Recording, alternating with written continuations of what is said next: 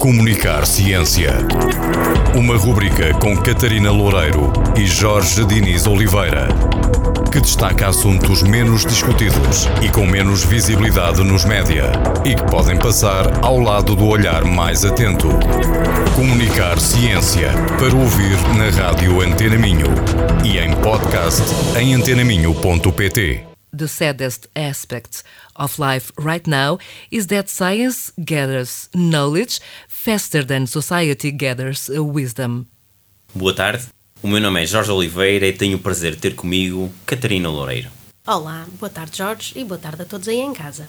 Não se deixe enganar pela biodiversidade dos nossos apelidos. Somos ambos geólogos e a Catarina é ainda especialista em geoconservação e autora da página Histórias com Ciência. Bem-vindos ao primeiro episódio do programa Comunicar Ciência. Este é o primeiro e vamos estar convosco quinzenalmente durante muitos ciclos da água, esperamos nós, a conversar sobre temas que nos são muito queridos. Sempre, sempre à volta da ciência, o seu papel na sociedade e a importância da sua comunicação. Sim, Jorge, nós queremos trazer até estas conversas temas da atualidade mas também temas mais universais que afetam o nosso dia a dia. Para aqueles temas que nós não dominamos, que são poucos, claro, traremos também convidados nas mais diversas áreas do conhecimento. Catarina, os cientistas vão para os laboratórios com as suas batas brancas, torturar os ratinhos e diz também alguns beagles, fazem as suas investigações, de vez em quando juntam-se em congressos, vestem fatos, fazem as suas apresentações. Isto não é suficiente? É necessário mais? Importa que os seus resultados cheguem até nós, meros mortais? Ah, sim, sim, claro. A ciência tem que ser comunicada com o público, com as organizações, com os governos.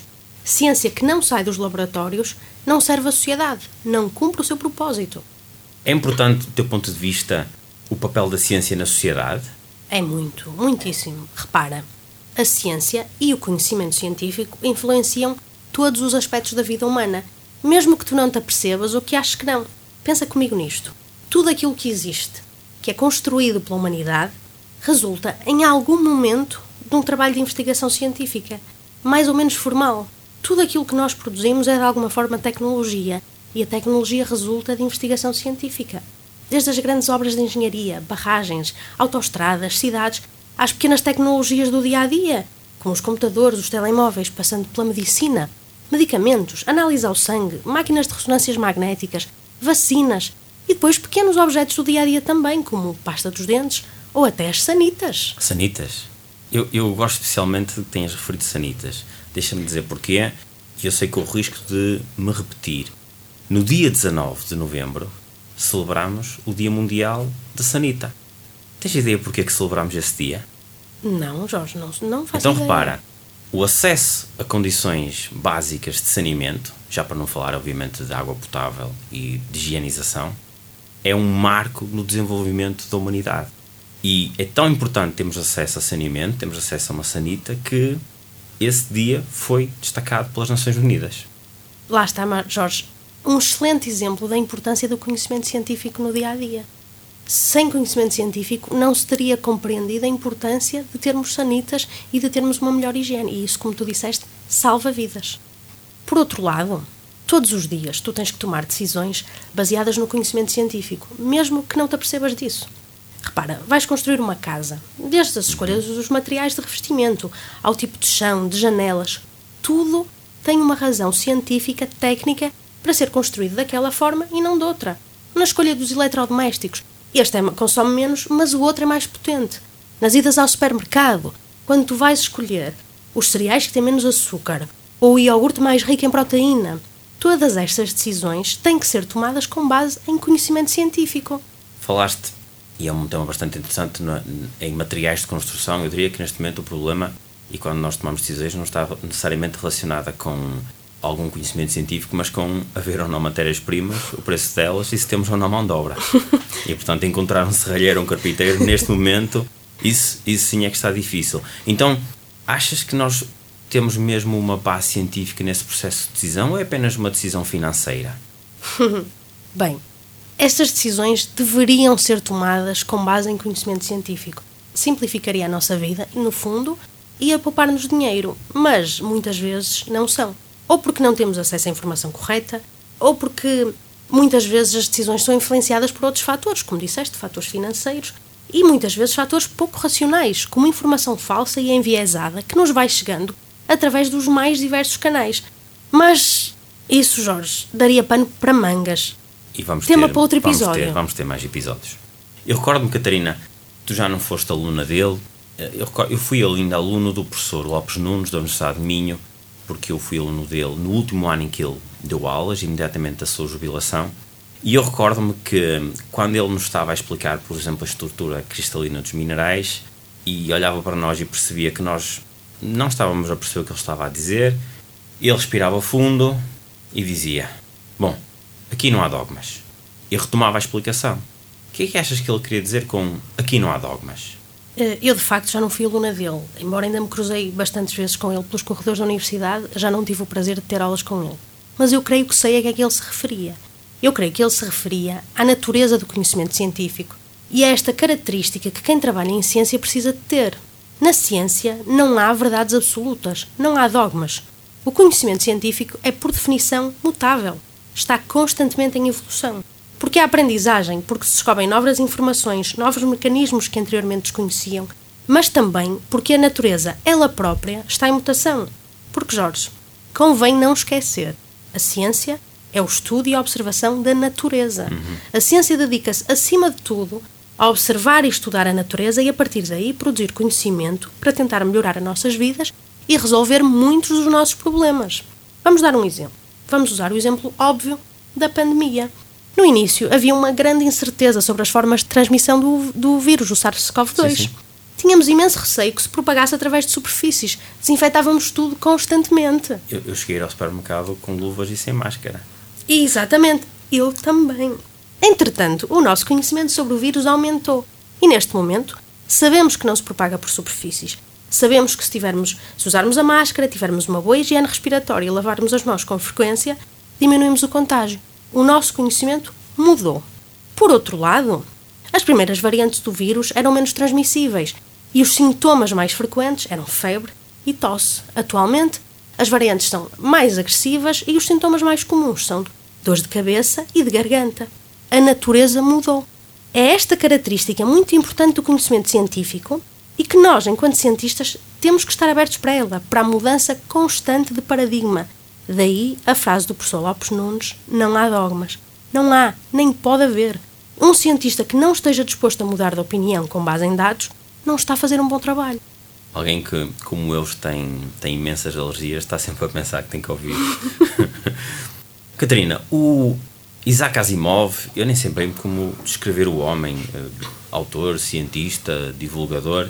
Ele tem uma frase que diz que o aspecto mais triste da vida é que a ciência agrega, compila conhecimento mais rapidamente do que a sociedade ganha sabedoria. O que é que tu achas que ele queria dizer com isso? E se isso estará relacionado também com o facto de o conhecimento duplicar neste momento a cada ano e meio?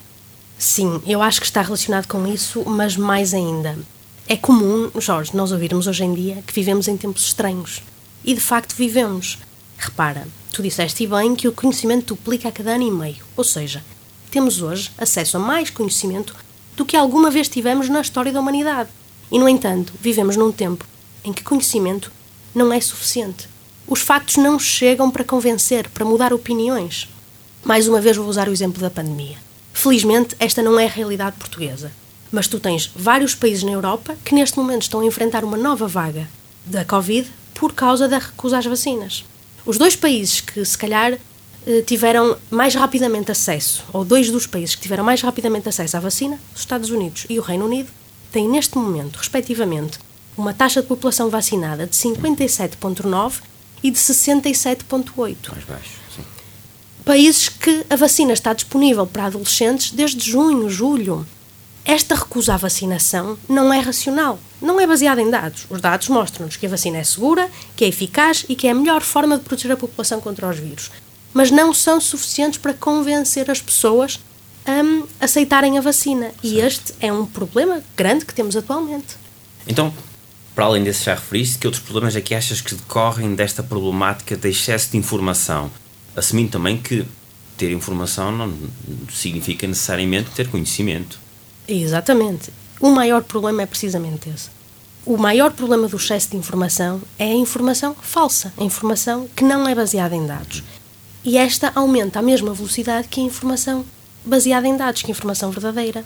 A internet, que é responsável por este boom de de conhecimento e de informação e pela disseminação por todo o lado dessa, dessa informação, é um local extremamente democrático.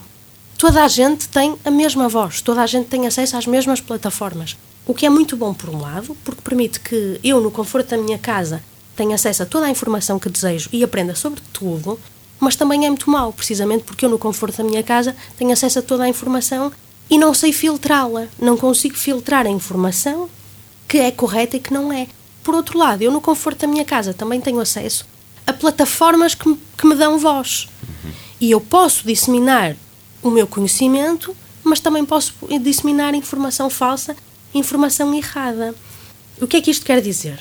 Quer dizer que tu não precisas de saber sobre o que estás a falar.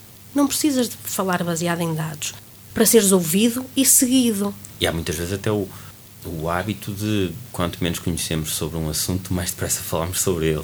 Exatamente, exatamente. Há inclusivamente o gráfico de. Não me estou agora a recordar Eu creio que é Dunning-Kruger. Exatamente, que diz que a, a tua confiança. Não, não confundi com Freddy Krueger. Não, não. Não confundimos. Uh, eu penso que esse gráfico mostra precisamente que a tua confiança, a confiança com que tu falas de um tema, é muito grande quando tu não sabes nada do tema e depois vai diminuindo à medida que tu tens conhecimento sobre o tema e só volta a aumentar quando tu és mesmo o especialista naquele tema. E isto diz muito sobre esta questão da partilha da desinformação. Quem sabe pouco acha que sabe muito e sente-se confiante para partilhar, uhum. essa, para partilhar essa, essa desinformação. E por isso é que é tão importante comunicarmos ciência, explicarmos ao cidadão como funciona a natureza e como se processa o conhecimento científico. Como ficamos a saber as coisas que sabemos sobre o mundo natural. Só assim com essa informação é que uma pessoa sem formação em ciência vai ser capaz de identificar a informação falsa quando se cruza com ela, olha, por exemplo, no perfil de um influencer nas redes uhum. sociais. Uhum. Catarina, estamos mesmo, mesmo a chegar ao final do nosso programa e pedia-te uma mensagem. Que mensagem é que gostarias de deixar aos nossos ouvintes ou que ideia é que gostarias de deixar nas tuas mentes sobre a importância de comunicar ciência para a sociedade? A mensagem que eu gostava de passar é sobre a importância de todos termos um conhecimento base sobre a ciência e sobre o conhecimento científico. Não precisamos de ser todos cientistas, nem queremos. Nem sequer precisamos de aprender todos ciência na escola, mas precisamos saber o um mínimo, de compreender os princípios básicos por trás da ciência e de como se gera o conhecimento científico. Isto vai ter implicações enormes na nossa vida. Vai-nos poupar dinheiro, porque vamos tomar decisões melhores e mais informadas vai melhorar a nossa saúde, porque vamos fazer melhores escolhas sobre alimentação, sobre cuidados de saúde e de bem-estar. Vai tornar-nos melhores cidadãos, mais informados, mais conscientes, mais envolvidos na sociedade e mais preocupados com o outro e com o mundo. Obrigado por essa partilha, Catarina. Chegamos ao fim do nosso programa. Obrigado pela tua presença e obrigado a quem nos está a ouvir. E eu aqui ficava a conversar sobre isto o dia inteiro, como tu sabes, Jorge. Este é um tema que me apaixona imenso. Mas teremos muitos mais episódios para continuar esta conversa. Eu vou encerrar este programa com uma frase, mas também laço um desafio aos ouvintes. Eu fui buscar esta frase à internet. Eu não ponho as mãos no fogo. Preciso que me confirmem depois se é verdadeiro ou não. E a frase que eu vou dizer é atribuída ao Ataturk. A ciência é o único guia da vida. Gosto imenso desta frase. Depois digam-me se é mesmo do Ataturk ou não. Obrigado por terem estado aqui connosco. Comunicar Ciência. Uma rubrica com Catarina Loureiro e Jorge Diniz Oliveira, que destaca assuntos menos discutidos e com menos visibilidade nos média e que podem passar ao lado do olhar mais atento. Comunicar Ciência para ouvir na rádio Antena Minho e em podcast em antenaminho.pt.